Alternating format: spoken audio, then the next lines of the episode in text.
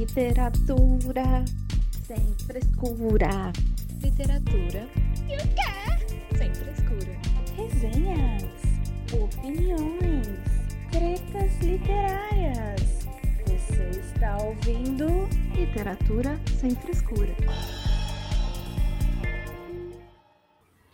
Olá, esse é a Literatura Sem Frescura, podcast que fala de livros de um jeito que você nunca ouviu e agora também nunca viu.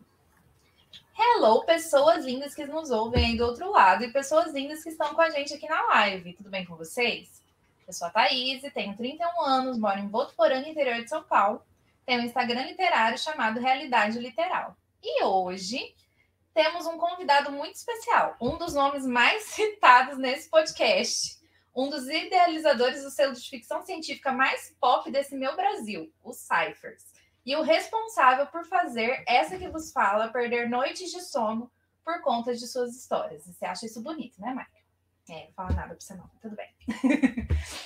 Michael Rosa gaúcho, publicou seu primeiro livro aos 24 anos, mas, mas foi alguns anos depois que se encontrou como escritor na ficção científica em 2019 incorporando também o suspense para abordar questões sociais e dilemas sobre a consciência. Designer de profissão e pai de pets, ama maracujá, café e alguns seres humanos. Eu amei essa Gostei do alguns seres humanos. Mas é verdade. Ai, Deus. E hoje, nesse episódio super especial, além do interrogatório de costume, iremos falar sobre o super lançamento do Michael, a novela Sobrevivência, que estará disponível em e-book para compras na Amazon a partir do dia 8 do 3, vulgo amanhã. Tá? Para quem está assistindo aqui na live ou para quem vai ouvir a gente depois, já está lá na Amazon, gente, corre. E também estará disponível no Kindle, no Kindle Unlimited. Dito tudo isso, seja muito bem-vindo mais uma vez, Michael. Eu que agradeço pelo convite. Muito obrigado, meninas. Estou muito feliz de estar aqui com vocês. Enfim, vamos falar sobre, esse, sobre essa historinha aí. é para eu me apresentar? Historinha. É, pode se apresentar se você quiser. Faz igual ah. a Fernanda aquela vez. Quem sou eu? Não sei. não, depois, é porque depois de uma apresentação dessas, eu não preciso dizer mais nada, né? Mas assim, é, bom, sou o Michael, então, é de Porto Alegre, moro em Porto Alegre, é, tenho 40 anos, sou pai da Bia, minha gatinha, e da Amelie, minha cachorrinha. Estou uh, na minha oitava publicação de ficção científica é, e trabalho uh, com uma consultoria em design de cultura organizacional, uma coisa bem diferente da escrita, mas são duas coisas que se complementam bem. Muito bom. Vocês ouviram oito livros e vocês ouviram a parte que eu li que ele Sim. começou a escrever mesmo em 2019, né? Existe uma teoria que rola aí de que Michael é uma inteligência artificial. Eu não duvidaria disso ser verdade, porque, né? Vamos Brincadeiras à parte para me ajudar aqui nessa entrevista também, como já vimos, vai ser maravilhosa, né? Tá aqui comigo minha companheira de podcast, Luíse. Oi, pessoal. Oi, todo mundo. Eu sou a Luíse, falo de Florianópolis, Santa Catarina. Tenho 27 anos. Não sei por que a gente fica repetindo a idade aqui, porque eu acho que números são umas coisas complexas. É.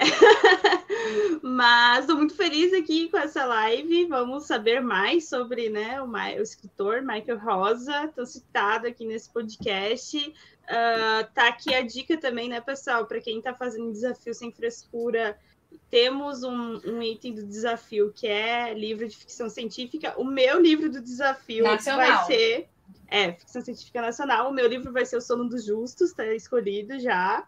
E tô louca para fazer essa leitura. Uh, e muito feliz aí com essa entrevista que vamos fazer e também para saber mais sobre esse lançamento do Michael. Muito Queremos bom. desordem, como diria Fernando. Fernando já chegou e está perguntando que hora que vai começar a desordem. Já está começada já, viu, Fernando? Aí, já caiu internet, já está. Boa noite, tá, Fernando, tudo bem? Paulo, boa noite também. Mais algumas pessoas ainda que eu não conheço. A Patrícia já cumprimentei. Muito bom. Recadinhos, então. Antes de começar, vale lembrar que você encontra a gente no Instagram, no arroba Lite Sem Frescura. Então, bora lá deixar pautas para a Luísa, comentar no post da semana, deixar dúvidas, reclamações, desabafos, enfim. E que agora você consegue acompanhar as nossas gravações em live no YouTube, no canal Literatura Sem Frescura. Toda terça-feira, às 8h30 da noite ou em datas especiais que a gente deixa avisado nos stories lá no Instagram. Então, se inscreva no canal, ative as notificações para não perder nada.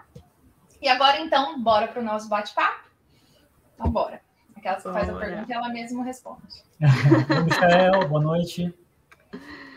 Pessoal já chegando aí. Então, a gente queria começar pelo começo, como diria a Thaís.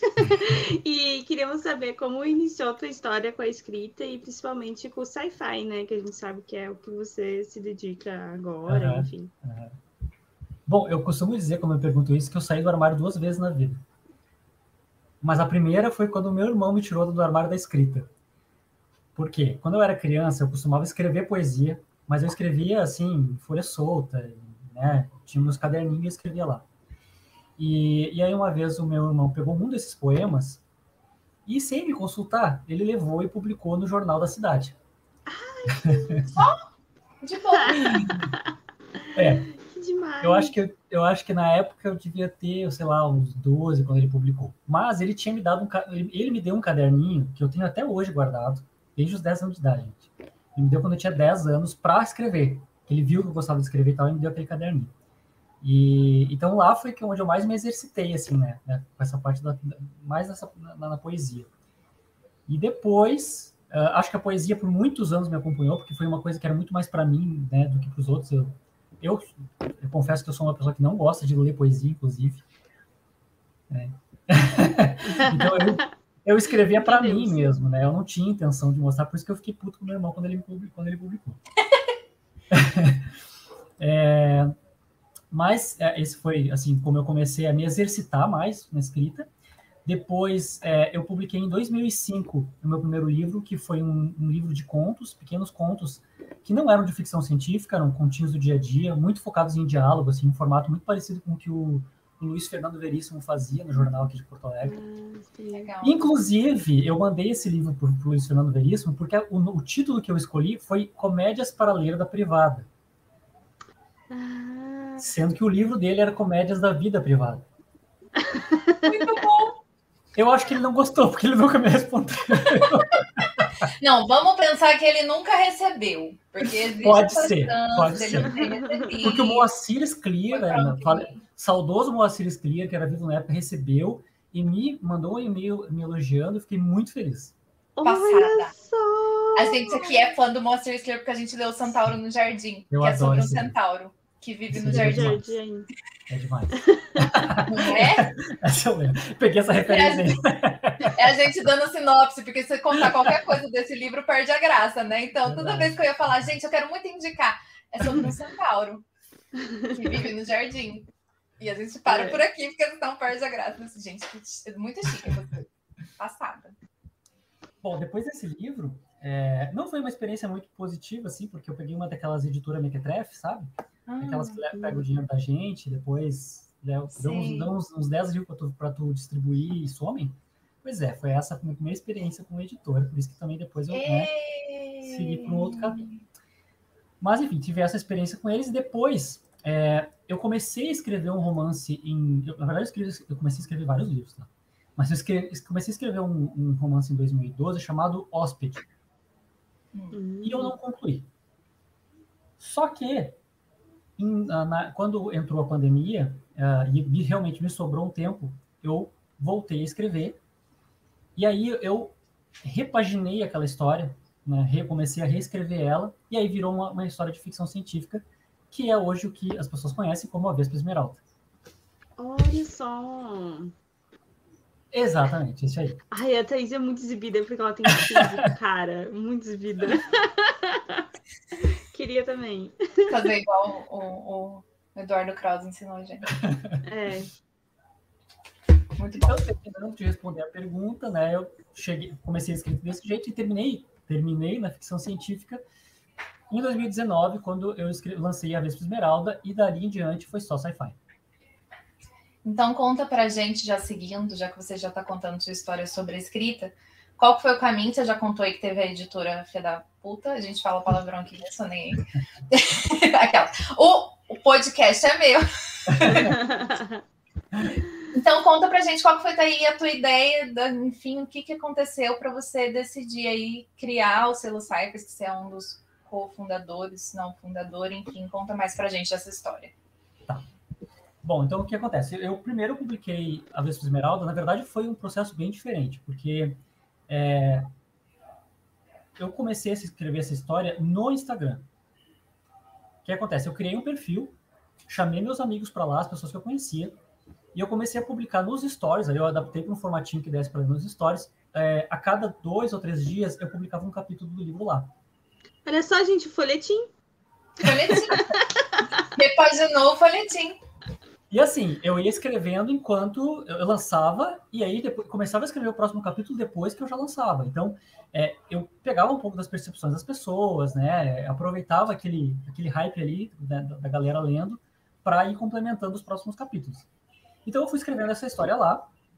Não tinha intenção de publicar ela, foi uma brincadeira. É, e aí, quando eu terminei, eu olhei para aquilo e pensei: olha, isso dá um livro. Coisa, não?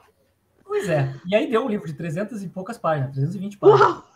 Não perdeu um livro. Talvez. Aí eu resolvi, é, como eu vi que já, já, já tinha facilitado bastante o processo de publicação né, na Amazon, eu pensei, vou, vou publicar na Amazon. É de graça, não vou, né? Não preciso me preocupar com muita coisa. Fiz isso, fui lá, formatei o livro bonitinho e tal, joguei na Amazon e esqueci. Deixei ele lá. Não, não mexi mais nisso. Porque, como eu disse, eu não tinha pretensão de escrever, não tinha pretensão de. Porque eu achava que aquilo não era para mim. Eu achava que era, né, enfim. Aquelas coisas. A que... modéstia, né? O negócio da modéstia, tá? Muito modesta a pessoa, né? Porque também, como eu pensei assim, poxa, isso é coisa de pandemia, né? Vai, vai passar, isso é fogo de palha, né? Deu vontade de fazer, fiz agora, depois não vou escrever mais. Só que um ano depois, a, o, o bichinho não tinha saído do corpo. E eu continuei com vontade de escrever, e aí eu pensei, bom, peraí, então, se eu realmente pretendo fazer isso, eu preciso, eu sou o cara do planejamento, né? Eu trabalho com isso. então eu pensei, eu preciso organizar as coisas aqui para que eu não, eu não fique falando as quatro paredes, sabe? Eu não quero jogar livros ao vento, eu quero que as pessoas leiam, né? Eu quero que pelo menos um número é, de pessoas próximas conheça e, e eu possa trocar ideias, eu possa conversar. E aí foi quando foi bem na época que eu resolvi fazer uma tiragem física da Vespa Esmeralda. E aí eu comecei a conversar com produtores de conteúdo é, e trouxe a ideia de lançar um selo de ficção científica para autores independentes, porque eu sentia falta de ter essa chancela no livro, né? De, de poxa, tá, não quero, ter, não quero uma editora, não tive uma boa experiência com uma editora, mas eu preciso ter uma marca, sabe? É legal é, e principalmente para as pessoas poderem depois encontrar outros autores que, que estão na mesma situação. Outros autores independentes, né, que não contam com uma editora, que têm trabalho de qualidade e que queiram que outras pessoas encontrem eles, né? E aí foi onde eu, onde eu pensei em criar esse selo, é, que seria um coletivo literário, né, reunindo autores de ficção científica independente brasileiros, para que a gente começasse a atrair novos leitores uns para os outros, né? Então, quem gostava do meu livro, eu gostava de querer conhecer o Vinícius, da Elita, do Fernando, assim, e assim por diante. Então, conversei com esses, com esses produtores de conteúdo, eles conheciam muito mais gente do que eu, porque eu estava recém chegando no, no Bookstagram, não conhecia quase ninguém, e eles começaram a trazer alguns uh, escritores que eles conheciam, a gente montou um grupo, e a partir desse grupo é que realmente o selo começou a nascer. Então, o nome foi escolhido ali, a gente fez votação, todo mundo participando. É, até hoje, assim, o, o, o Cyphers é um grupo muito democrático, então tudo que a gente faz, a gente conversa antes, a gente tenta trocar ideias, né? E então tudo surgiu de lá, né? O nome, ó, o logo também, a gente foi tudo voltado lá dentro, né? E as coisas foram se construindo. E a gente foi conquistando novas pessoas, porque as pessoas foram lendo um, foram lendo o outro, e gostando do trabalho de um ou de outro, e daqui a pouco, quando a gente viu, a gente tinha criado uma comunidade, que é o que a gente diz que a gente é hoje. Né? O Cypress, na verdade, é uma comunidade de escritores e leitores de ficção científica nacional. Sim. Estão falando que é uma FIC que você criou. Todo mundo já sabe que você é uma. É uma comunidade mesmo, gente, porque quem tá acompanhando aí a live tá vendo que o povo do Cyphers não para. A nossa live nunca é tão bombada do que quando vem um Cyphers. É verdade. Aqui. Ah, deixa eu aproveitar. Deixa eu aproveitar e dar boa noite para a Cris, que chegou, para a TM, para o Henrique, para o Vinícius, para a Ana. Boa noite, Cláudia, gente. Obrigado por virem. A Cláudia também chegou agora. Obrigada por prestigiarem. Obrigado. Mas dá para perceber mesmo isso, né? E mas o mais ainda também dá para perceber a qualidade do, dos livros, né? Porque tu é. lê um livro do Cyphers, tu não se arrepende, assim, independente para qual autor tu, tu, tu vai ali buscar, sempre é uma experiência, ao mesmo tempo que é muito único, é muito sólido por ser todos de, de excelente qualidade, né? O que é, com certeza é muito bom, né? Para o selo, e, enfim, para quem gosta de ficção científica, muito. Sim não, e são muitos estilos diferentes também, isso é muito legal, né? Sim. Então a gente tem um, um escritor que, que é mais distópico, né? Que é o caso do Vinícius. Tem a Elisa que gosta de botar mais romance no, no, na ficção científica dela. É, o, o, Fernando que está aqui também, ele tem uma coisa mais hard sci-fi. Ele traz uns conceitos muito loucos, assim, de que a pessoa tem que quebrar a cabeça mesmo para conhecer, para entender. Fernando sabe? transcendeu. Ele é um cara assim, né? Ah, um cara mega inteligente. Então, uh, o, o, o, Rogério também, ele tem uma... Ele, ele é um cara muito bom de discurso, assim, ele, ele sabe amarrar as histórias de um jeito, cara, que eu fico... Eu enlouqueço quando eu leio as coisas dele. A gente tem também a Maísa, que tem já um, um, uma pegada mais investigativa, ela gosta de fazer uma coisa meio assim, de ficar montando quebra-cabeças com a história dela, sabe? Que também é muito legal. É... Enfim, a gente foi construindo isso. É... A Liliane também, ela tem uma, uma linguagem muito é, ao mesmo tempo que tem uma coisa de poética, ela dá um soco no estômago da gente. A Liliane me engana, ela me enganou muito bem com aquela carinha boazinha dela, tá? Eu só queria Exato. deixar bem claro isso, porque feita de trouxa. Michael, Michael com essa cara gente boa também. O final de Leon Tolstói, a, a Thaís vai pôr na biografia dela, sabe, Michael? Choro é. por robôs. Choro por robôs. Vai ser a biografia. Gente, já falou sobre isso aqui. O livro que me fez chorar no passado foi Leão Esteve Aqui. Sim. O único. Eu chorei, eu tava seca por dentro o ano inteiro. Até. É que tu já tinha, tu já tinha te, te, desiludido com o ser humano, né? Aí só Exato, o robô. Só o robô. Pois é. Eu choro por robôs. Culpa tua e culpa do. Enéas Tavares. Tavares, que me fez chorar por robô no, no livro dele também. Oi, Net. Oi, Chimp. Oi, Dani. Bom, vamos seguir? Vamos seguir. A gente já estava um pouco nessa história, né? Mas para aprofundar nisso, que seria a pergunta, tipo, em qual momento da sua carreira que você pensou assim, realmente, não, agora eu realmente sou um escritor de ficção científica, é isso que eu quero fazer, né, para a minha vida. E aí, já que tu já começou a responder um pouco também, eu queria saber, assim, um pouco dessa transição dessa transição para ficção científica mesmo, assim, porque tu já falou, né? Tu escrevia poema, começou esse, esse outro romance, né? Que não era na ficção científica, e depois colocou na ficção científica. Como que foi essa, essa descoberta aí da ficção científica? Sim. Isso aconteceu graças ao Vespa Esmeralda, na verdade, porque é, tem esse livro que foi o que, né? Foi a semente para Vespa, mas eu tinha vários outros. Eu comecei a escrever muitas histórias. Algumas histórias eram de fantasia, outras eram literatura contemporânea, enfim, eu fui tentando, fui me experimentando. E eu via que eu não me animava para terminar as histórias, sabe? Eu ia até um pedaço e eu me enjoava. Eu enjoava dos personagens, eu enjoava do enredo, o plot me desinteressava. Eu pensava, ah, cara, escrever não é para mim, sabe? Eu não, não consigo, eu não consigo levar adiante as histórias, sabe? E aí, quando eu comecei Vespa e eu vi que aquilo nossa, eu cheguei a me emocionar agora. Não. e eu vi quanto aquilo me preencheu, quanto eu fiquei feliz de fazer, sabe? Ver a história acontecendo. E eu não, eu não, eu não me cansei, né? E, e, uhum. e depois, nas próximas que eu fui escrevendo, isso, isso se repetia. Eu começava e eu queria que aquela história nascesse, por mais difícil que ela fosse, porque nem toda história é fácil, né? Muitas histórias foram bem difíceis de escrever, e ainda assim eu não desisti delas.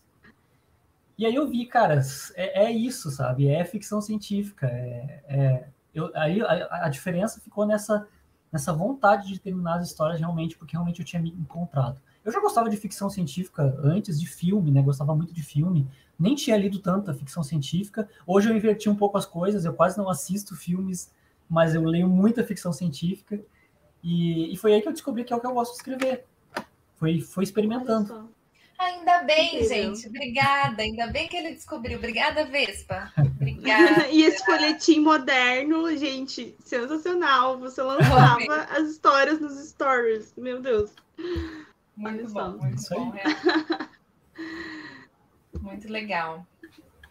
Tá, já que você tá falando aí, eu, eu- eu- eu achei muito fofo sua história de que era o que te motivava, Sim. viu, Luiz? É a mesma história sua com seus livros, que você não consegue terminar de ler. Talvez você esteja lendo os livros errados. Os Pode livros certos. Verdade. Oi, Motrica. Então, agora o mundo quer saber. O mundo. Já que você estava falando aí que você pouco lia e agora você lê bastante é, sci-fi. ahn, que, o que o Michael gosta de ler e quais são suas grandes inspirações na literatura? Tá. Bom, óbvio que eu gosto de ficção científica, né? É o que eu mais leio. é, leio bastante, tanto nacional quanto estrangeira. Mas eu também gosto muito de suspense. É, dentro do suspense eu não tenho tanto, é, assim, autores preferidos, porque eu vou experimentando, assim. Uhum. E principalmente autores nacionais. Eu gosto muito de ler, eh, de conhecer autores nacionais de todos os gêneros, assim, mas claro, de ficção científica também, mas de suspense também eu gosto de ler. É, e um outro ah, que eu gosto, um outro gênero que eu gosto muito é de divulgação científica. Tipo, um dos meus autores favoritos nem é de ficção científica, é um livro de não ficção, é um autor de não ficção que escreve divulgação científica, que é o Richard Dawkins. E, e de autores nacionais eu tenho várias referências. Mas, assim, de ficção científica mesmo, é, os, os meus principais, principais referências são o Philip K. Dick, a Ursula Le Guin, o Clarke, né, Arthur Clarke, um pouco de Asimov, mas o Asimov eu ainda preciso me aprofundar mais nele, assim, eu li um pouco no começo, e aí quando eu vi que tinha toda aquela história de fundação, porque eu li só as três primeiras, eu pensei assim, não, eu vou pegar uma hora, eu vou fazer uma maratona de Asimov, e aí eu vou ler tudo, tudo que eu puder dele. Aí eu vou ler toda a fundação. E todo o resto também, eu já li, eu também li Chama, porque eu também preciso. Pois é.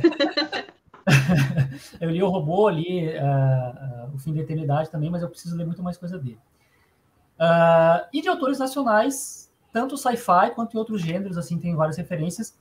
Eu não gosto de falar dos nacionais, porque assim, eu leio bastante, mas eu não gosto de gerar ciúmes. Sim. Eu tenho- Melhor Eu sou- desse. Todo É, mundo. você- Leiam todo eu, mundo. eu te- eu tento ser um cara diplomático, então assim, eu gosto de um monte de gente. Muito bom. E de suspense, assim, tu tem algum, alguma grande referência? Algum clássico, alguma coisa assim? Porque a gente sabe que tu, tu envereda aí em alguns romances pelo suspense também, né? Cara, eu vou, eu vou dizer assim, a minha o que eu mais peguei de suspense, e, e dá para notar um pouco na forma como eu escrevo, é, é, é do, da- do cinema.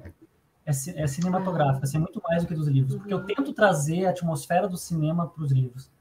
Né? Então é muito mais assim as séries que eu assisti, os filmes que eu assisti, que me ajudam nessa pegada. Então eu leio a ficção científica dos outros para melhorar no gênero, né?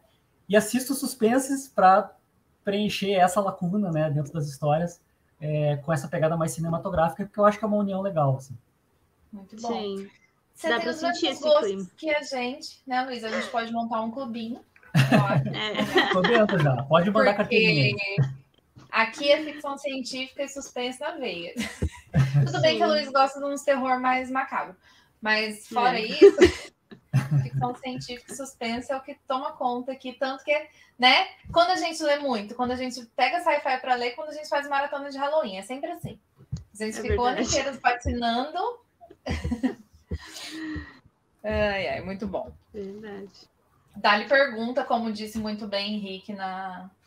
aqui nos comentários. hum, a Dali pergunta nada. Não é Dali pergunta, não. A pessoa se perdendo aqui no próprio roteiro que eu falei que a gente não ia seguir. Nem tava olhando o roteiro, eu tô aqui, ó, emocionada você falando das coisas que esqueci. Não, agora a gente vai pro que interessa.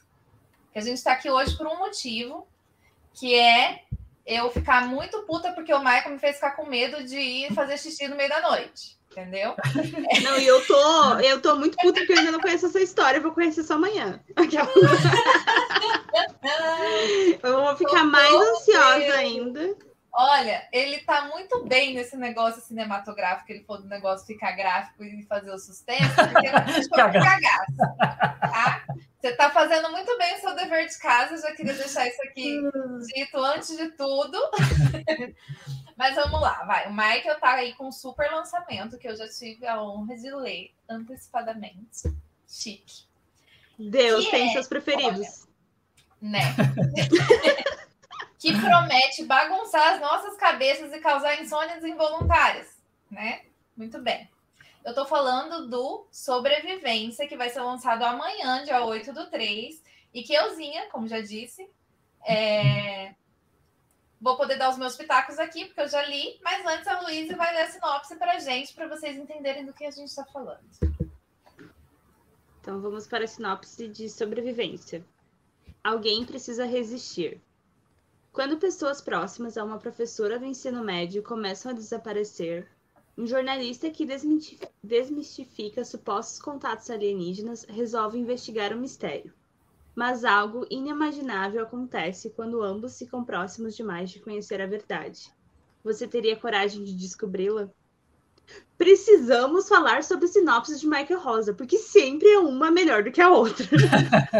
sempre que a gente lê essa sinopse aqui nos nossos episódios, fica, caraca, que sinopse é essa, meu? Porque sempre são excelentes. Tu fica instigado a conhecer, ao mesmo tempo que não entrega muita coisa, mas te deixa muito curioso, é sempre, é sempre muito bom.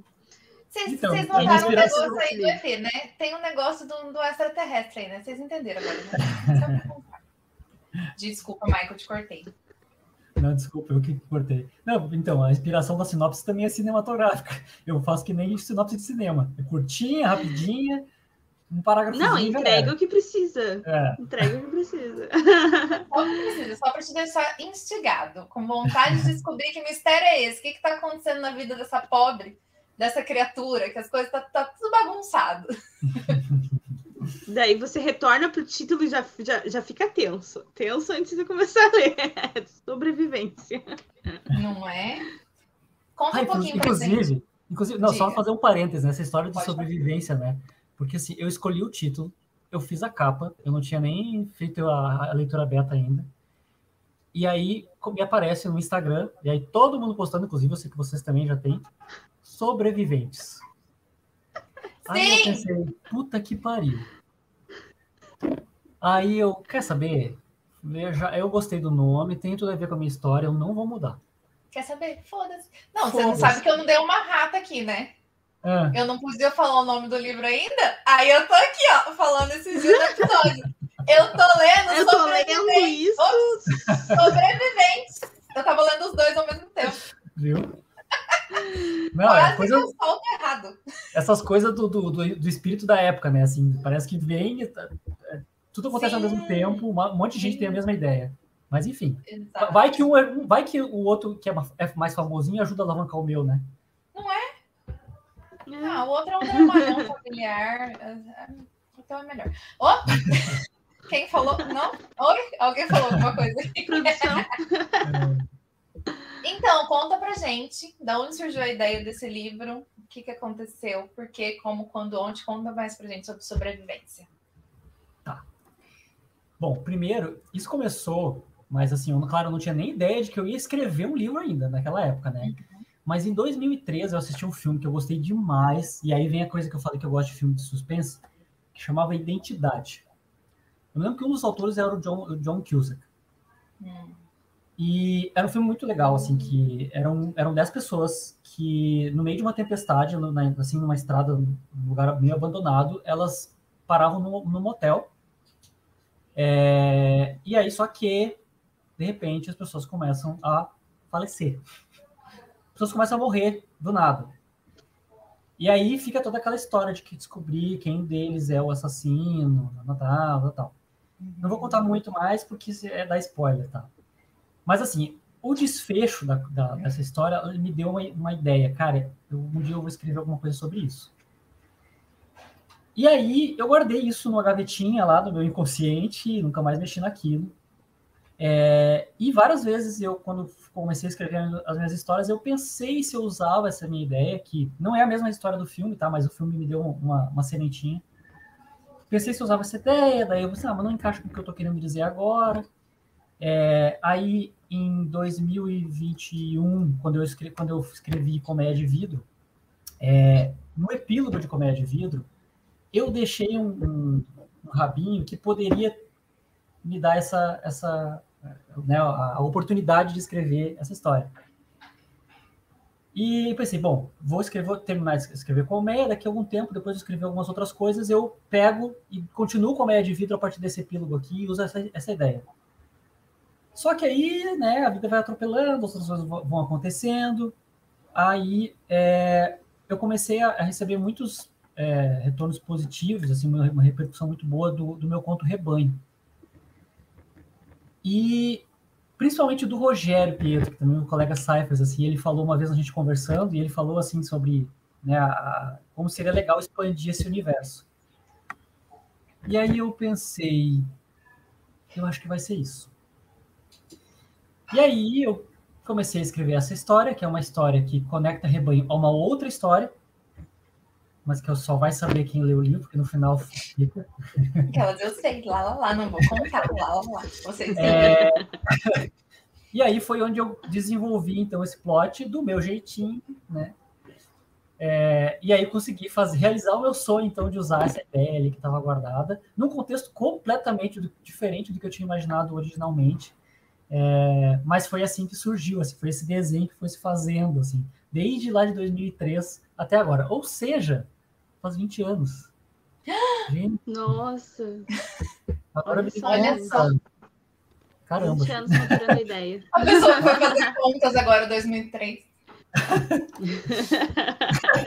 Não, mas é, é muito legal porque tudo é referência, né? Tudo que a gente assiste, consome, lê, né? Acaba sendo referência, principalmente para pessoas né, criativas como Michael Rosa e, e talentosas.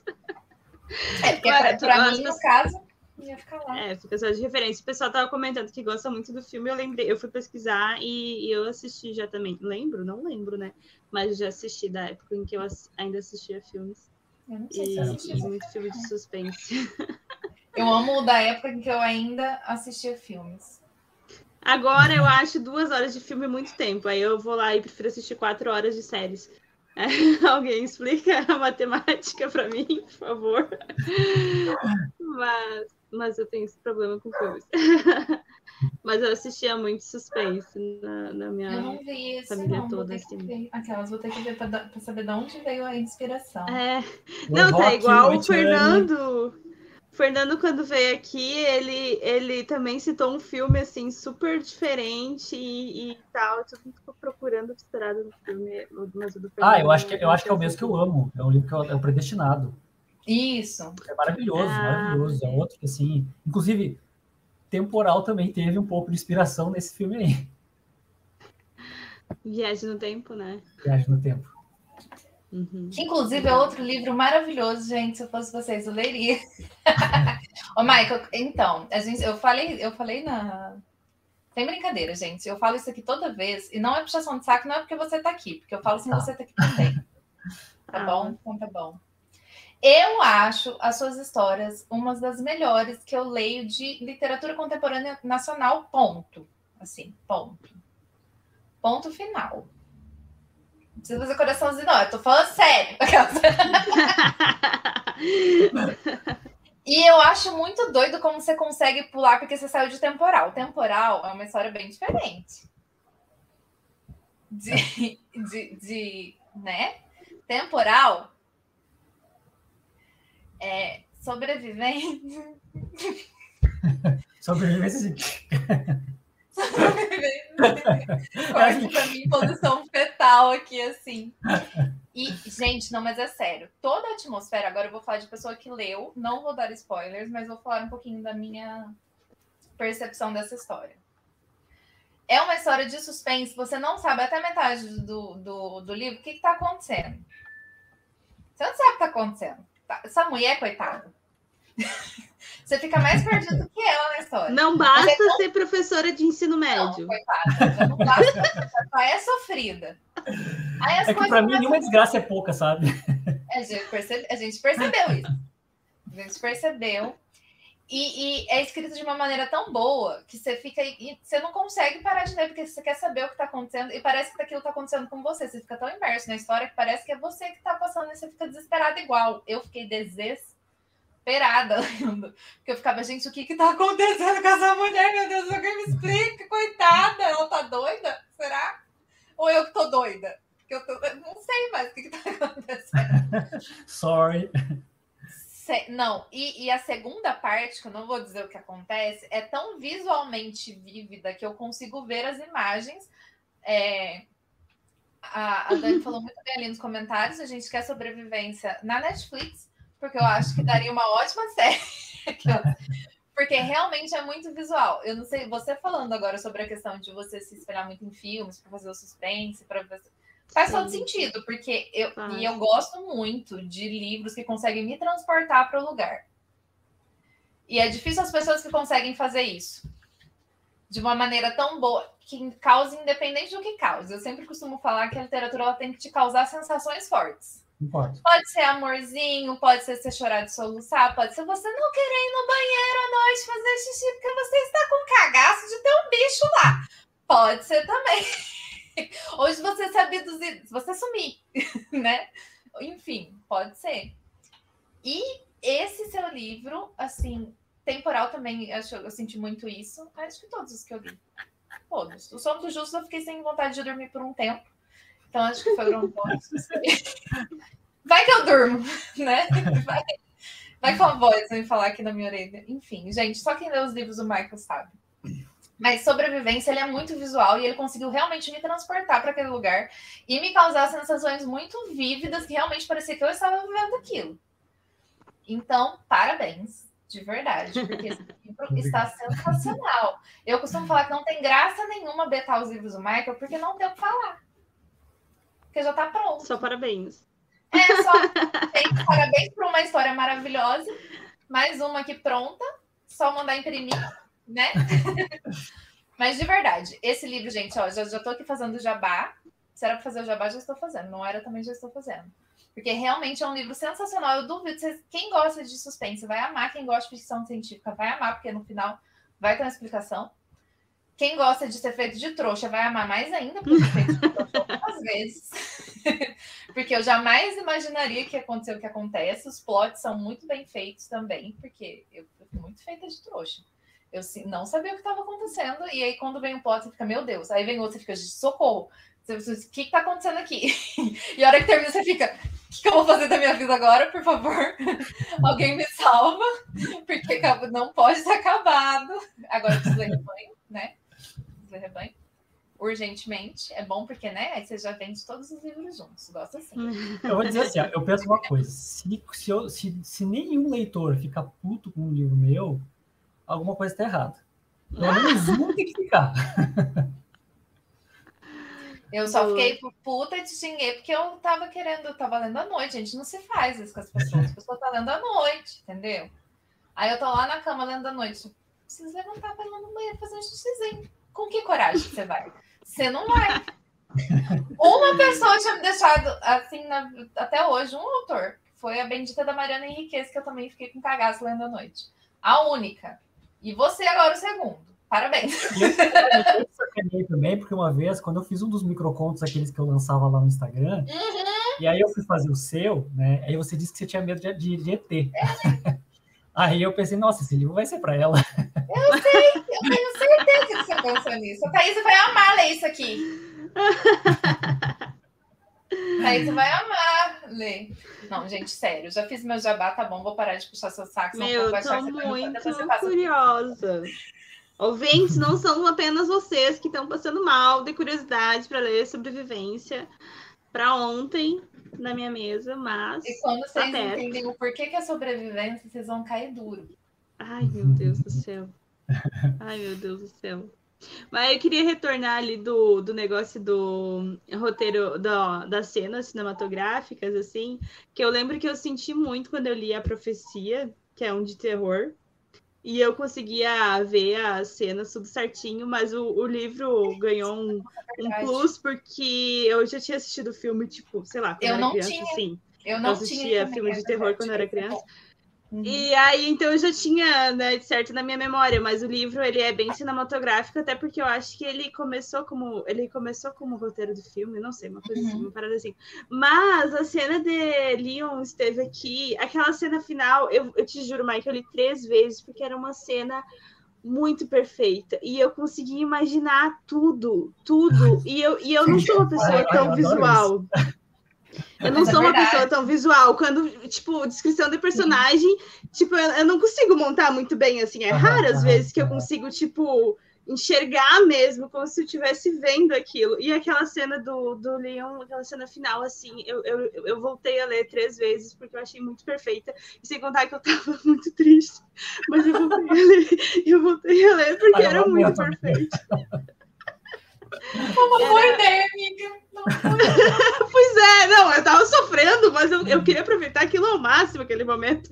E daí eu, eu não acredito. E daí eu voltava e voltava, e, e realmente muito, muito cinematográfico, assim. Eu realmente só tinha sentido, eu acho que tão forte, assim, com o livro da profecia. Mas era porque também eu já, já havia assistido muitos anos antes o filme, né, do, desse livro, do Filho do Demo. Uh, mas. É, é bom, mas, é. Mas com, com o Leon deu, deu para sentir muito, assim. Então eu, tô só pensando com essa história que a, Luiz, que a Thaís está falando, sobrevivência e com as cenas é, cinematográficas. Você se transforma. Vou ler de dia. Vou ler de dia. Não, amiga, talvez não, você não tem medo de ter. Eu tenho medo de ter. Não, tu, tu tá me passando esse medo, tá, Thaís? Porque a minha irmã fica lendo coisa de ET e eu, e eu já tô falando pra ela, não, não para de ler. Para de ler que eu não Porque Thaís me transferiu, me transferiu assim por tela é, esse, esse cagaço. É trauma de infância, não tenho culpa. Eu fiquei com medo dos ETs zoiudo. Culpa. Bom, mas a gente queria saber sobre outras referências ocultas em sobrevivência, porque você já citou né, o, o, o, filme e tal, mas a gente viu aí nos spoilerzinhos que você está soltando algumas referências culturais, né? Que tem. O marketing tem de milhões, inclusive. Tem Michael no Instagram. Você é uma pessoa marketeira, Michael. Não, mas é um, é um bom marketing, é um bom marketing. Então, é, pois é, eu, eu, eu, peguei algumas das coisas. É claro que tem outras coisas que estão ali que eu nem me lembro, porque, ah, né, como vocês falaram antes, tudo é referência. Tudo alimenta, uhum. né? Então, assim, tem muitas coisas que estão ali, e não só referências culturais, mas pessoas, né? Pessoas do nosso redor, assim, que, que, que nos inspiram, né? Algumas personalidades, alguns... Na verdade, a gente nunca... Eu, eu nunca construí um personagem baseado em alguém. Mas os traços de personalidade que a gente imagina nos personagens, eles sempre vêm de alguém, né? Uhum. Em algum lugar a gente imagina quando a pessoa, quando ele está fazendo aquilo, a gente. Mas enfim, em relação às referências mais culturais, assim, é, eu realmente fiz um post essa semana falando sobre isso, de algumas coisas que eu citei ali na, na história, assim, né? Então, é, tem, eu tenho uma citação, a, inclusive um capítulo do livro, é um livro do Eduardo Galeano, né, que é um autor uruguaio. Eu amo. É, eu tinha lido, no final do ano eu li, eu li a, a, as veias abertas da América Latina. E, Dói. cara, sangrei, sangrei lendo aquele Dói. E assim, e eu, um dos meus personagens de sobrevivência, ele é um cara muito inteligente, muito mais inteligente do que eu, inclusive. E ele é um cara que é fã de, de Galeano. Então ele, uh, uh, eu trouxe né, um pouco da referência dele. Ele, né, eu falo que ele está lendo um livro do Galeano. É, e tem esse capítulo aí, que eu brinco o título do livro com um pequeno fato do, do capítulo também, né, que é Os Filhos dos Dias. É, então, esse é, o, é o, o, meu, a minha referência literária, vamos dizer que eu deixei ele no meio. E tem algumas coisas de arte também, algumas eu, na verdade, conheci depois, porque eu fui buscar referências. Então, por exemplo, tem uma cena bem forte lá no, lá no fim, e eu queria uma, uma, uma imagem que representasse aquilo, uma imagem mental que representasse aquilo para mim, para eu escrever com aquilo em mente. E aí eu fui buscar algumas coisas de quadros, de pinturas, e eu encontrei esse que é do Peter Bruegel, o velho, não sei por que eles ah. botou deve ter um Peter Bruegel, o novo também. e aí eu fui buscar e encontrei essa pintura que se chama O Triunfo da Morte. Então não preciso nem mostrar para vocês, para vocês imaginarem como essa pintura é, né? E, e como ela inspirou esse capítulo, assim, também, né? Como ela ilustra, né? O que é uma, alguma uma cena que existe nesse capítulo. É, eu também fiz uma referência a um, a um matemático e filósofo, né, conhecido principalmente na filosofia, que é o Pitágoras. É, ele acabou se tornando uma espécie de personagem nesse livro. Não vou falar mais muito, Olha. mas é um personagem bem central assim, na história. É, também tem uma eu falo em algum momento sobre a escultura Pietà do Michelangelo, que é aquela onde aparece a Maria uhum. segurando Jesus nos braços e tal porque ela também é uma cena do livro. Ai, meu Deus do céu.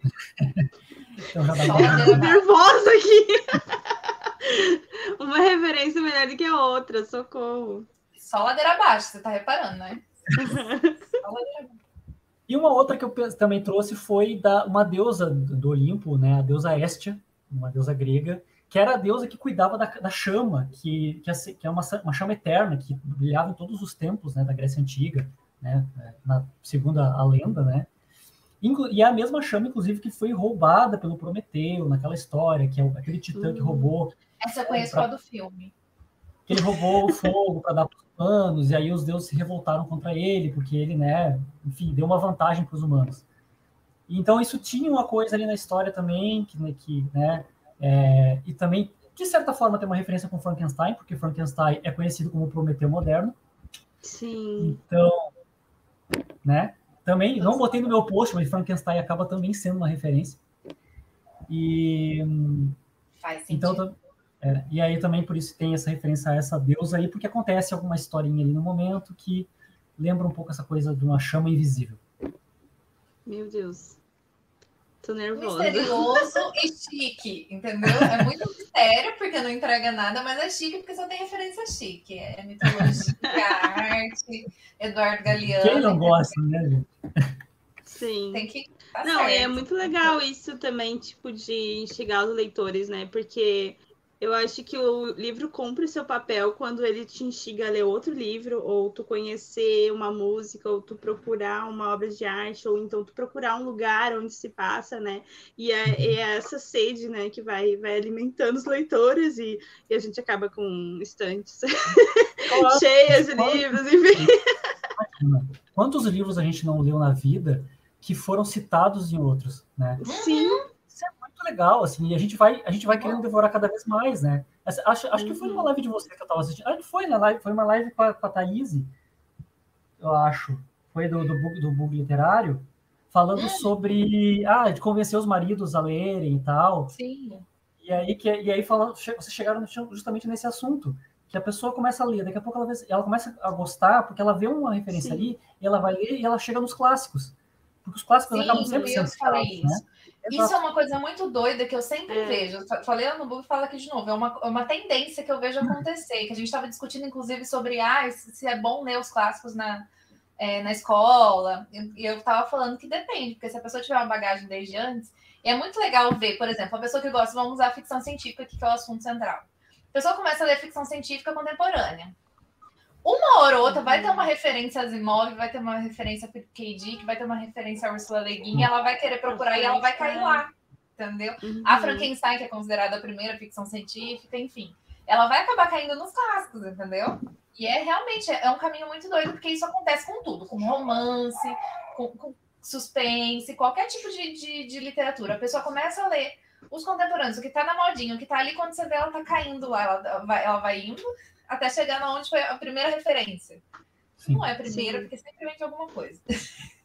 né? Nada vem do nada. E aí você vê também que os livros modernos, você vê que eles são bons quando eles trazem essas coisas, porque daí você entende que tem uma bagagem por trás daquele autor, Sim. né? Uhum. Que ele não Sim. resolveu escrever da noite pro dia, ou nunca leu nada e resolveu ser escritor, né? Ele tem conhecimento que entendeu? Então, é, acaba que a obra, a, as obras novas são boas quando elas trazem essas coisas, porque elas mostram que tem tem uma, né, um background ali. Sim, Exatamente. e essas conexões com as outras artes também, eu também acho interessante. Eu sou é. fã de história da arte e tal, tipo, de pinturas, então tu vê se alimentar várias, várias pinturas que eu acabei conhecendo, assim, porque eu vi citadas em né? livros. Dan e Brown também. ah, nossa, Dan Brown. Enfim. Quem nunca? Só que na, na, época que eu lia Dan Brown não tinha Google. Quer dizer, tá, devia até ter, mas eu não tinha computador em casa para ficar pesquisando. Então eu fiquei só na vontade de descobrir o que era. Hoje em dia, se eu ler Dan Brown, deve ser O Google na dos filmes, frente, né? assim. Sim, verdade. É. Mas muito doido isso, muito doido. Vamos voltar ao Michael. Verso agora. A gente quer saber, já que a gente está falando aqui de- das conexões dos seus livros, inclusive esse, no caso, que a gente não vai contar, você só falou aí, uma- a gente não vai contar, conectar com quem que é, vão ter que ler os livros do Michael, gente. Eu garanto que vocês não vão se arrepender. E tudo vai fazer sentido. É, É o então, famoso esquema de pirâmide. gente- Exato! A gente ama um esquema de pirâmide. Nos livros, nos livros. nos livros só, porque a gente não gosta de perder dinheiro, porque a gente é pobre, porque a gente gasta tudo em livros. então a gente pode dizer que existe um Michael Verso, você está criando um Michael Verso, suas obras têm conexão. Sim! Todas elas têm alguma conexão. É, Assim, eu, eu, eu procuro respeitar o leitor, né? Eu não escrevo nenhuma história obrigando a ler ele a ler outra para entender ela. Então, cada história ela é independente, todas elas elas podem ser lidas, todos os livros podem ser lidos sem prejuízos, mas eu gosto de fazer algumas referências a histórias, assim como eu faço a, a outras artes ou a obras de outras pessoas, eu gosto de fazer a coisas que aconteceram nos outros livros é, porque eles fazem parte de um mesmo universo, de uma mesma linha do tempo. Né? A não ser fatos que aconteçam em linhas do tempo paralela, como acontece em temporal. Mas de forma geral, mas de forma geral, todas as histórias elas têm uma conexão. É, é, algumas mais intensas, né? Então, como é o caso de sobrevivência e esses dois livros, porque eles acabam sendo uma, uma falsa trilogia, porque Tipo, como eu falei, eles são independentes, eles não, não precisam ser lidos em ordem, nada, mas existe uma ordem dos acontecimentos ali, onde uma coisa acaba influenciando a outra. Né? Então, é, o que vai acontecendo em sobrevivência, na verdade, ela já é consequência de uma coisa que aconteceu no outro livro. Enfim, isso, isso existe sim.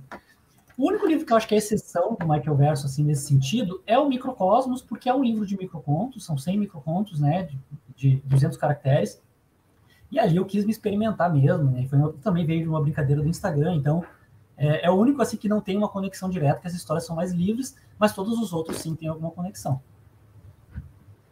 Muito bom, microcontos, Torcida. inclusive ele me zoou com os ETs, óbvio.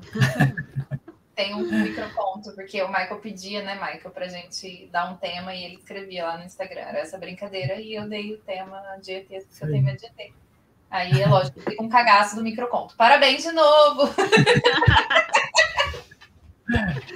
muito Bom, a torcida do Flamengo já foi a loucura com essa história do Michael Verso. Todo mundo sabe que vai ler os oito livros do Michael Rosa, né? Pra, sim, pra ficar inteirado nesse Michael Verso. Mas agora a gente segue para saber sobre indicações literárias, porque aqui, aqui a gente muda os nomes dos episódios, mas basicamente 99% dos episódios a gente dando indicação de livro.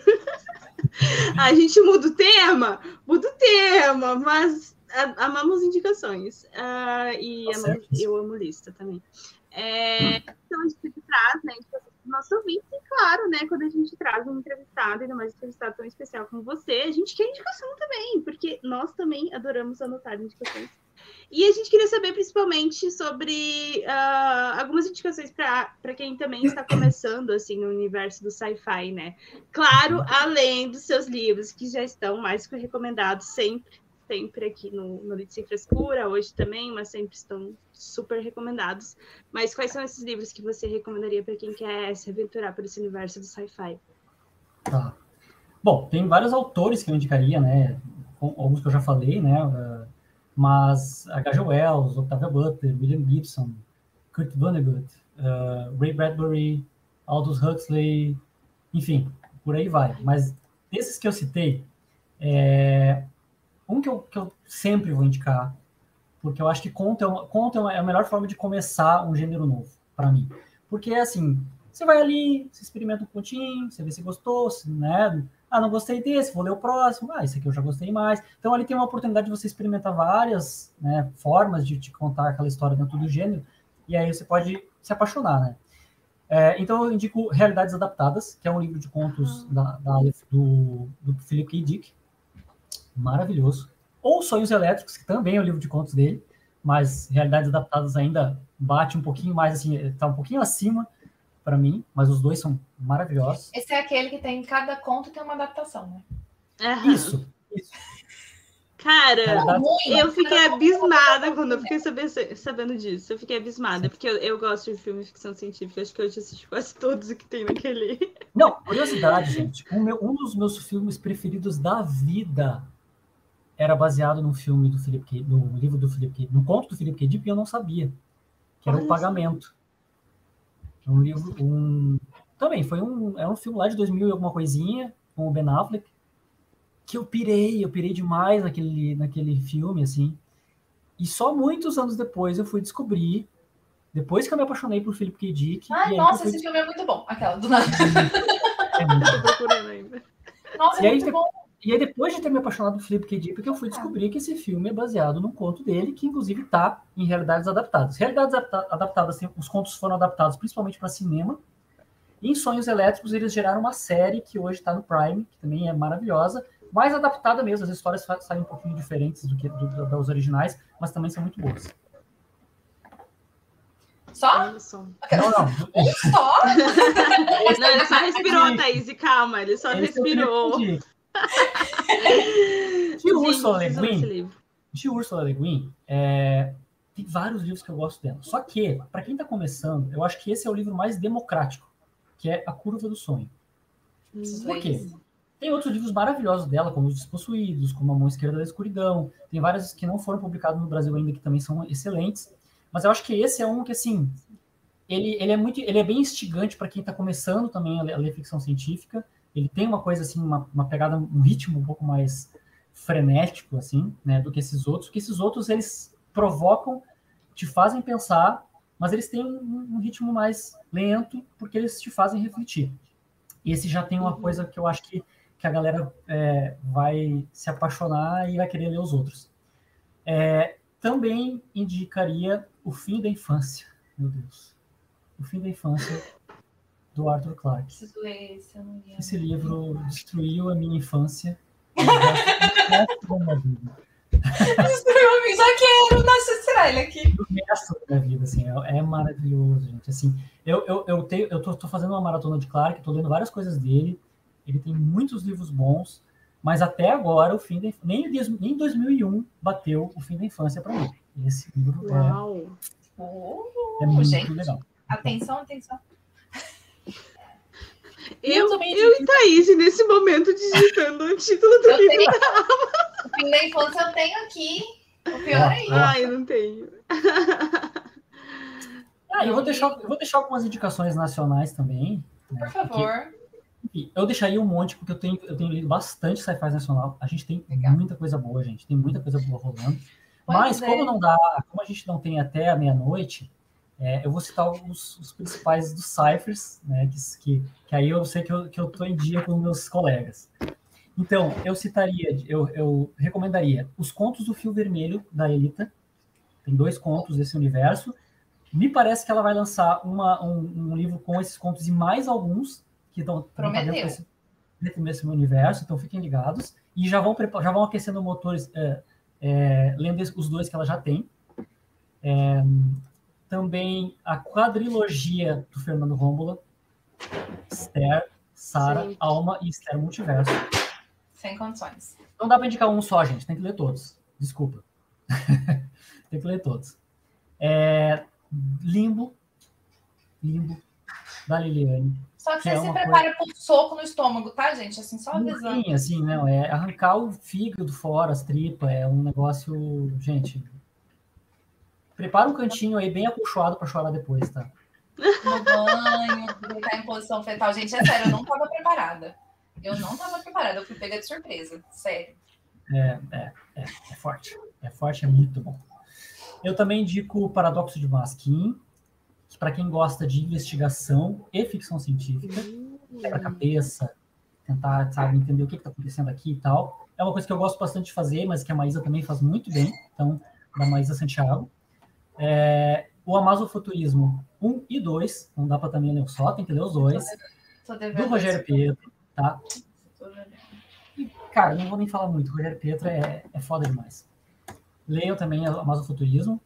É, e Idade do Mofo, do meu grande irmão, Vinícius Canabarro, que é outro para chorar em total. aquele cantinho, é. É, é, é outro para quem quer destruir a sua própria vida, né? Sem, se sem ser suicídio, essa é, a- essa é a alternativa. É ler Canabarro. Verdade. Sensacional, já tivemos ele aqui, já veio, já falou sobre os livros dele aqui. E, gente, vamos, leiam os livros do Michael. Vamos recapitular quais Sim. são os seus oito livros. Não é possível que você escreveu oito livros, Michael. Não é possível, não faz sentido. A gente, vou até, eu vou até abrir meu site aqui Eu ia fazer a mesma coisa aqui agora. Para ler, para lembrar da sequência, porque senão eu vou acabar esquecendo de algum. Você fala, você fala ou eu falo? Tanto faz. Eu falo um, você fala o outro. Vai, o primeiro foi Vespa Esmeralda, né? Que você já contou, que foi o primeiro que você Isso. lançou. Já me Depois- falaram. Pode falar. Depois foi Rebanho, que foi o meu texto mais curto. que eu preciso ler urgentemente e todo mundo que lê ama rebanho. Depois, eu não sei a ordem, você vai ter que falar, porque eu não sei a ordem dos seus livros.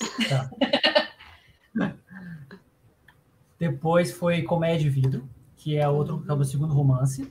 É um romance, é um techno-thriller, se passando no futuro, assim. É um negócio que tem... Lida aí com upload de consciência. Hum. Massa. Ah, falando um pouquinho, né? A Vespa Esmeralda é um livro que fala sobre projeção mental, engenharia genética. Então, é uma, é uma menina que descobre, se descobre no corpo de outra pessoa do outro lado do oceano. E aí também acontece uma coisa com a família dela nesse meio tempo e ela precisa descobrir o que está acontecendo. Esse é o Vespa Esmeralda.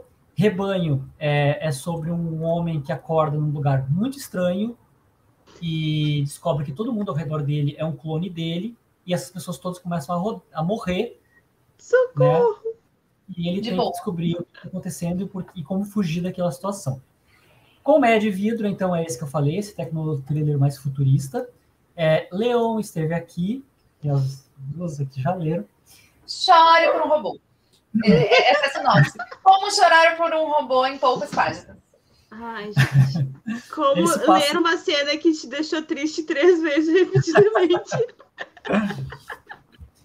Leon esteve aqui, se passa uns 300 anos depois de Comédia e Vidro, então é uma sociedade posterior ainda, mas que regrediu um pouco em algumas questões, então ela acaba sendo meio um cyberpunk, assim, porque ele, ele Uhum. voltam para um conservadorismo, para algumas questões, porque eu acredito que essas coisas são cíclicas, né? Elas vão e vêm, Uhum. Infelizmente. infelizmente, né? E depois teve O Sono dos Justos, que é uma noveleta é, que envolve apocalipse, que envolve né, fim do mundo, mas também algumas questões psicológicas, que eu gosto de trazer bastante nos livros. Eu acho que esse é um dos que traz mais forte. Como não ter vontade de dormir por um mês depois de ler o livro? Porque você vai ficar com cagado de dormir e acordar com uma vozinha assim na sua orelha. Estamos descobrindo a síndrome homem. de Macondo, Thaís. Sim, Síndrome de insônia de Macondo. Olha, é porque leram, todo mundo leu o Sono dos Justos. E esse, esse título é maravilhoso, porque esse título é muito irônico, entendeu? Porque é o sono dos justos, mas ninguém quer dormir depois de ler. Ninguém quer Exatamente. Exato. Bom, depois teve o meu terceiro romance, que foi Temporal. É, é um livro sobre paradoxo temporal, viagem no tempo. Ele é um livro que é mais drama, um pouco, que, né, Le- Leon também é um pouco mais drama, mas ele é um, é um sci-fi mais dramático, assim, tem uma pegada um pouco mais ah, doída. É, por que, que eu gosto tanto de temporal? Gente, vocês já entenderam, né? Porque eu gosto de Drama. Eu amo um drama. É, Se não tiver um drama, pra mim tá faltando alguma coisa. Eu sou a mulher do drama, então temporal tem um lugarzinho no meu coração por causa do drama. Mas é muito legal também. Muito, muito, é muito bom. E aí, por último, antes de sobrevivência, teve Microcosmos, que é esse que a gente comentou aí, que foi um livro de microcontos, né? Onde eu peguei. Onde a, a 70% dos personagens foram pessoas no Instagram que sugeriram uma temática dentro da ficção científica e eu fiz uma historinha ali usando elas, usando essas pessoas como personagens. E juntei tudo, depois escrevi algumas histórias a mais e publiquei em Microcosmos. Vou falar um negócio pra você. Luiz fa- cita sempre um autor que eu vou esquecer quem foi que falou agora, quem que é, o que escrever história, é, escrever é cortar Ah, o palavras. Júlio Cortázar. Ah, o que falou isso é o. Ah, e o cara do. que começou realismo mágico, que é o do. Ai, o Juan Rulfo? É, sim. Juan Rulfo, que escreveu o. Gente, que vergonha. O- o- ele, ele, Pedro Páramo, tem mais páginas escritas sobre ele do que o que ele publicou. Porque, os livros dele são todos curtinhos. Tu- Tudo isso é para falar que eu acho. Conto, eu já acho que é uma coisa muito difícil de você escrever, de você conseguir fechar uma história em poucas palavras. Agora, microconto é só para os que, que, que evoluíram mais um pouco. Porque você conseguir fazer, prender a pessoa no- no- numa história ali com algumas linhas, são para Uhum. poucos. Eu já disse, Maia me deixou com cagaço em quatro linhas com o meu próprio conto, mas tem muita coisa boa nesse microconto. Então, você tá procurando uma leiturinha aí mais rapidinha, mais. Você vai tomar mais um impacto, né? com- é, que é muito legal. Eu acho muito doido quem consegue escrever microconto e escrever bem. Li poucos na vida, assim, que conseguiram escrever de um jeito que você fica, eita, É, desafi- é desafiador.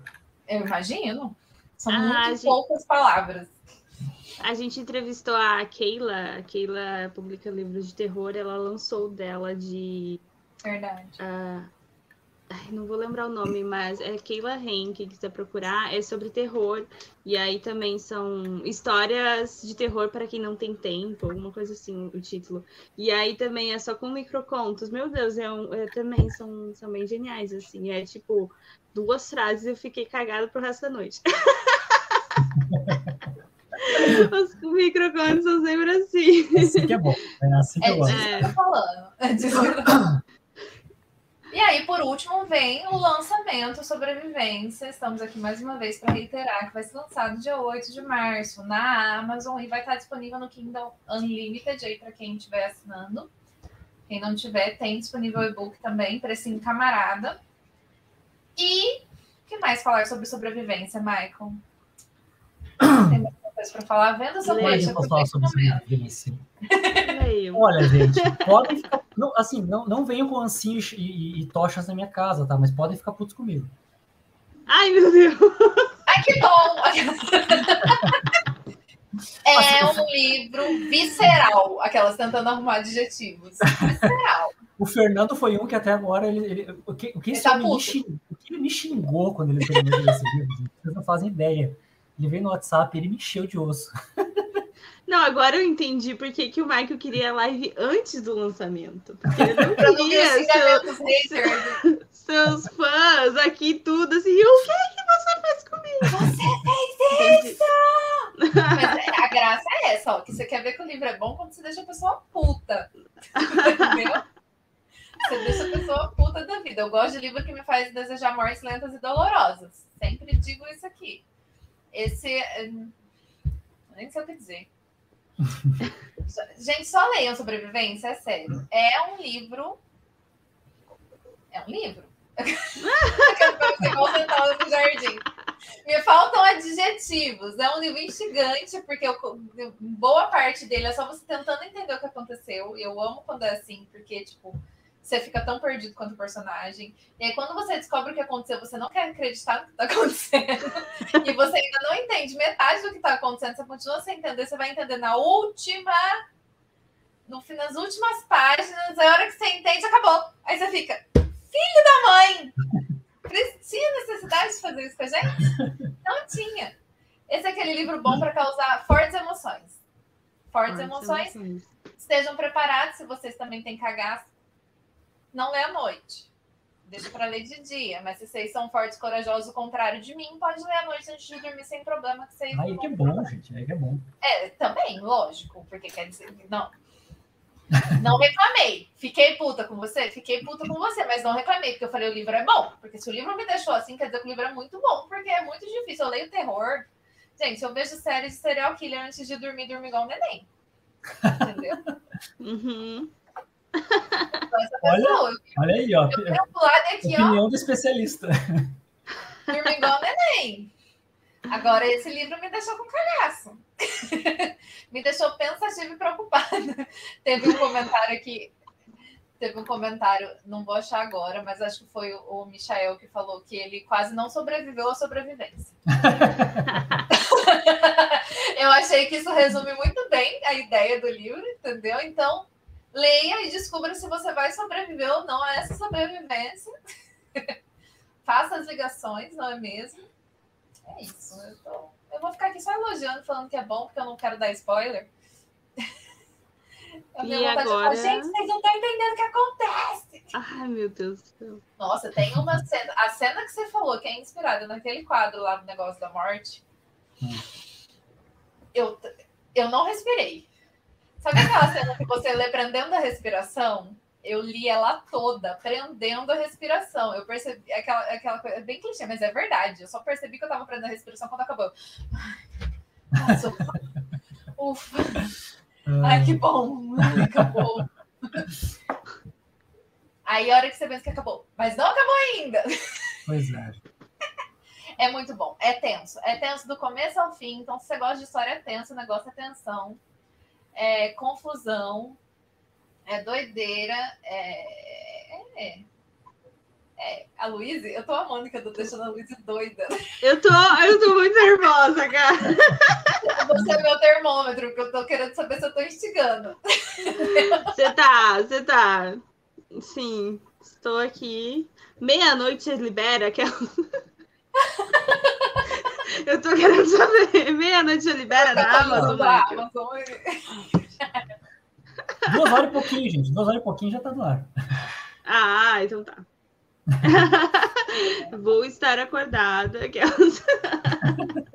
Não duvide dela, tá? Lê é a madrugada. Amanhã de manhã ela, gente, terminei. Ah, gente, eu adoro isso. É, é, isso aconteceu comigo essa semana. O, o André Braga, ele não escreve ficção científica, ele escreve mais é, ficção contemporânea.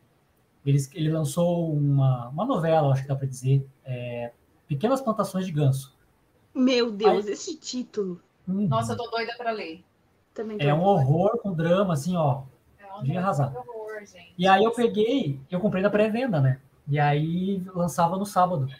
Aí sábado de manhã, eu fui abrir meu Kindle ali só para ver se eu tinha recebido já o livro, porque eu recebi um e-mail avisando que tinha recebido. Eu pensei, ah, vou, vou dar uma checada no meu Kindle para ver se eu já baixei o livro. Bom, simplesmente depois, eu só desliguei o, o Kindle depois que eu terminei de ler. eu devorei o livro de manhã, simplesmente. É então, disso assim que eu tô gosto. falando. É, é tipo, a gente que escreve, a gente fica indignado, né? Porque a gente escreve mesmo. Eu, inclusive, já, já ia te perguntar. A próxima pergunta é sobre isso. Tipo, quais são os próximos? Não, planos? não. Não, eu ia falar, mas o Michael nem fica indignado, gente, porque a gente falou tudo isso, tudo isso de livro, e ele começou a escrever ficção científica em 2019, minha gente. Tudo não, isso de livro, e ele começou a escrever em 2019. Não, e você sabe o que é o pior? É que é só livro bom. É só livro bom, tem um livro meia ah. boca. Ah, esse aqui saiu meia boca. Não, não tem, é só livraço. É só livro bom, Sim. você vai ler, mas não tem nada. Variados, tem romance, tem novela. Para. Tem... Claro que você está você tá, tá alavancando a régua aí, depois o pessoal vai se decepcionar. Não vai, não. Aqui não, a gente não, só indica o que a gente gosta.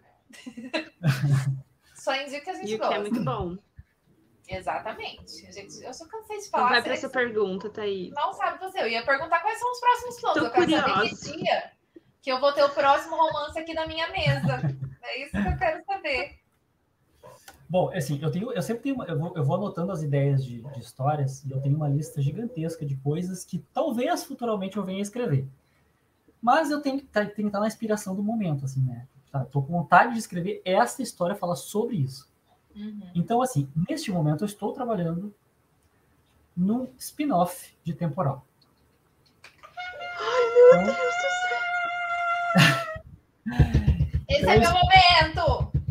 Então eu estou pegando um personagem de temporal que não é um personagem protagonista, mas que tem acaba tendo uma importância dentro da história. Eu estou escrevendo. Já sei, é o Frodo. Poderia, né? Me deu a ideia já. Melhor personagem. Acabou de me dar uma Seu ideia. cachorro, gente, seu cachorro, melhor personagem. Mas não vou contar quem é o personagem, porque isso seria spoiler também. Tá. Mas é um spin-off que conta sobre uh, uh, um, pouco, um, um, trechinho da vida dele, que é para ser um conto, eu espero que seja um conto. Talvez seja uma noveleta, mas eu vou fazer possível para que seja um conto. Do nada, 300 páginas. E eu tenho planos de escrever algo pós-apocalíptico na sequência, porque eu gosto. e então, nossa, esse gosto me convenceu. Eu gosto. Sim, né? Medo Não, desse apocalipse aí, gente. sim, né? E agora, né, gente? The Last of Us rolando, Pois é. a gente fica assim, ah, meu Deus, eu preciso escrever alguma coisa assim. E que série, Então- né? Que série. Eu joguei, né? Eu joguei. Você Eu jogou? tô, Eu tô muito satisfeito com a série. Tô Tá muito satisfeito. demais. Tá, tá, tá muito fiel, assim, demais. E as atuações também estão maravilhosas. Enfim, quero escrever alguma coisa assim para destruir o- as mentes e corações dos seres humanos na sequência e depois a gente vai Bom. vendo o que, que pinta. Aí depois a gente destrói mais mentes e corações, depois a gente deixa as pessoas em posição fetal. Depois a gente faz alguém chorar por outro robô. Aí depois a gente vai? Demais, demais. Com certeza já estamos ansiosos aí pelos próximos lançamentos. Aquela, né? O autor tá lançando o livro e a gente. Quando vem o próximo? Eu já tô aqui esperando. Aí você corta pra Thaís sentadinha É. aqui, cadê? E agora? Já tá pronto? Já ficou pronto. Bom saber, bom saber. Eu quero. Eu já li o lançamento, gente. Não tem graça, não vai lançar, eu já li. Eu quero outro. Mentira, eu tenho uns pra ler ainda. Eu sei, eu tô em dívida ainda. Não, não li os oito. Mas vai ficar tudo bem. Em breve isso vai acontecer. Eu sei que vai ser bom, então assim tá fácil, entendeu? Não, eu já tô pronta pra minha maratona Michael Verse, ainda mais que eu adoro fazer teorias assim, juntar coisas. Eu amo quando acontece isso. Então, E, gente, tem um monte de coisa para vir aí dos Cyphers, né? Eu, esse- eu vou esperar uns dois, três meses. Justamente. Eu vou esperar Uhum. uns dois, três meses para lançar esse, para dar tempo, que tem, tem muita coisa para passar debaixo dessa, dessa ponte aí. Então, tem uns lançamentos muito bons vindo por aí. Inclusive o Logo, logo próximo, vocês- gente. Vocês estão Logo, logo vocês vão saber do pessoal aí dos Cyphers. Então, enquanto vocês esperam o próximo lançamento do Michael Verso, vocês leiam, por favor, os autores Cyphers. Já tô aqui, ó. Depois do lança... Todo mundo deu sobrevivência, vai ter outro lançamento do Cyphers, que é assim, ó. Olha, vocês vão descobrir. Só livro bom, gente. Ó, Maratona em Cyphers. A gente não cansa de falar aqui, Michael, do Cyphers. A gente Verdade. fala mesmo, a gente fala. E eu falo, gente, não é porque eu sou chanceler, não é porque não é. É porque realmente é bom. Todo mundo ali é bom. Tem para todos os gostos. Não tem como você não achar uma coisa que você vai gostar e depois Amar. não vai querer ler os próximos, porque todo mundo é bom ali. Então não tem ninguém ruim, tem ninguém médio. É todo mundo arrasa. todo mundo muito bom. Por favor, leiam é, sobrevivência. Eu já ia falar sobrevivência lá. Aquela... Ups! Ups! Todo esse programa aqui é pra gente Sim. falar desse livro. Mentira, porque a gente queria ter o Michael aqui já também. Só ele, pra gente conversar um pouquinho mais, falar sobre os livros dele, puxar o saco dele, porque a gente gosta de puxar o saco de quem a gente gosta. Só de quem a gente gosta, quem a gente não gosta, a gente nem chama. Então, tá Verdade. aqui é porque a gente realmente gosta. E leiam sobre. vocês. Ah. leiam sobrevivência. Vai todo mundo lá na Amazon, meia-noite, ficar atualizando a página. E depois eu quero todo mundo contando pra gente o que achou do livro, vindo é, entender e falar, Thaís, agora eu entendi porque você ficou com cagaço e eu sinto sua dor. Porque eu não quero, eu não quero, ser, eu não quero ser a única que passei medo com essa leitura. Não, e atenção, quem estiver ouvindo por Spotify ou outros agregadores, então já vai ter lançado, gente. Então você, enquanto ouve esse podcast, já pode Já ir na. Amazon e, e ir comprando livro e, e lendo em seguida. E depois eh, reclamando com o autor. Pode ir lá reclamar com o Michael na DM do Instagram dele, que é o. Michael, aproveita e faz teu jabá aí. Qual que é teu Instagram? michaelrosa.sci-fi. Michael com K. Ponto S-C-I-F-I. Muito bem. E sigam também Uhum. os Cyphers no Instagram, que sempre estão postando lá as novidades. Cyphers.br. Cyphers, do jeito que fala. S-A-I-F-E-R-S. Isso. Ponto BR. .br. Só tem coisa boa lá. Sucesso garantido. Já aproveita e já escolhe o livro de vocês para nossa maratona Lead Sem Frescura. Ah, falar em E- maratona. Uhum. Desculpa te interromper, mas falar em maratona, entra no site www.cyphers.com.br. Tem um botãozinho lá, maratona, template maratona. Lá você baixa um JPEG ali do, de Stories para marcar suas leituras e aí também já escolher qual vai ser a próxima. Então tem todos, todos os livros ciphers ali, você vai marcando que nem, uma, que nem é, como é que é aquele álbum de figurinha. Que nem bingo. Venha. Eu amo. É muito bom. Eu amo. Um dia eu completo o meu, eu tenho fé. Mas é difícil porque esse povo só lança livro igual. é, Eu, eles lançam dois bem, eu né? leio um, sabe? Não, é difícil acompanhar, é difícil, mas um dia eu chego lá, tenho fé. E voltando, quem está participando da Maratona Elite Tem Frescura, tem ali a nossa, é, o nosso quesito, que é ler um sci-fi nacional. Então vocês já sabem onde procurar. Vocês já sabem o que ler, tá aí. mais que indicado. a pra ideia é realmente também na Amazon Uhum. por ciphers e aí aparece todas as opções deles e aí você pode ir lendo é, os resumos, as sinopses e escolhendo aquele que mais casa com o seu perfil aí. É, inclusive, se, se entrar no perfil do Cypress e for na bio, na, na árvore de links tem um botão que leva para um, pra uma lista de leitura com todos os Cypress também. Aí você já pode já ir direto no livro. Vai Olha no só. que você quer. Não, eles ainda facilitam o caminho assim, ó. Claro, né? Vamos lá, gente, contra as outras.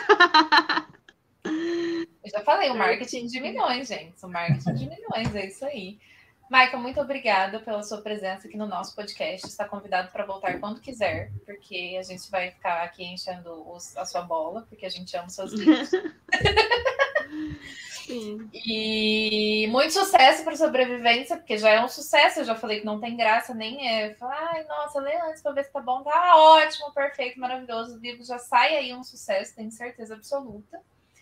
E muito obrigada. Muito obrigada por estar aqui com a gente hoje. Eu que agradeço vocês, meninas. Adorei, adorei a conversa. Adoro vocês. Achei leve, descontraído, Ai, me senti super à vontade. Vocês são, Ai, que bom. Vocês são excelentes anfitriãs. Muito obrigado. Ai, que bom, vou saber. Muito, a gente fica muito feliz com a presença de vocês. E também de toda a comunidade Cyphers, né, que estava aqui presente, sempre está presente, acompanha Obrigado, os conteúdos do Link Sem. Frescura. E quem ainda não conhece o Michael ou os outros atores Cyphers, por favor, leiam, conheçam. Façam esse favor a si próprios e se permitam conhecer autores contemporâneos excelentes brasileiros e, enfim, né, dar um prestígio para nossa literatura nacional. É isso aí. Muito obrigada quem ouviu a gente até aqui. Até o próximo episódio, gente. Beijos, tchau, tchau. Beijos. Tchau, gente! Você ouviu o Literatura Sem Frescura.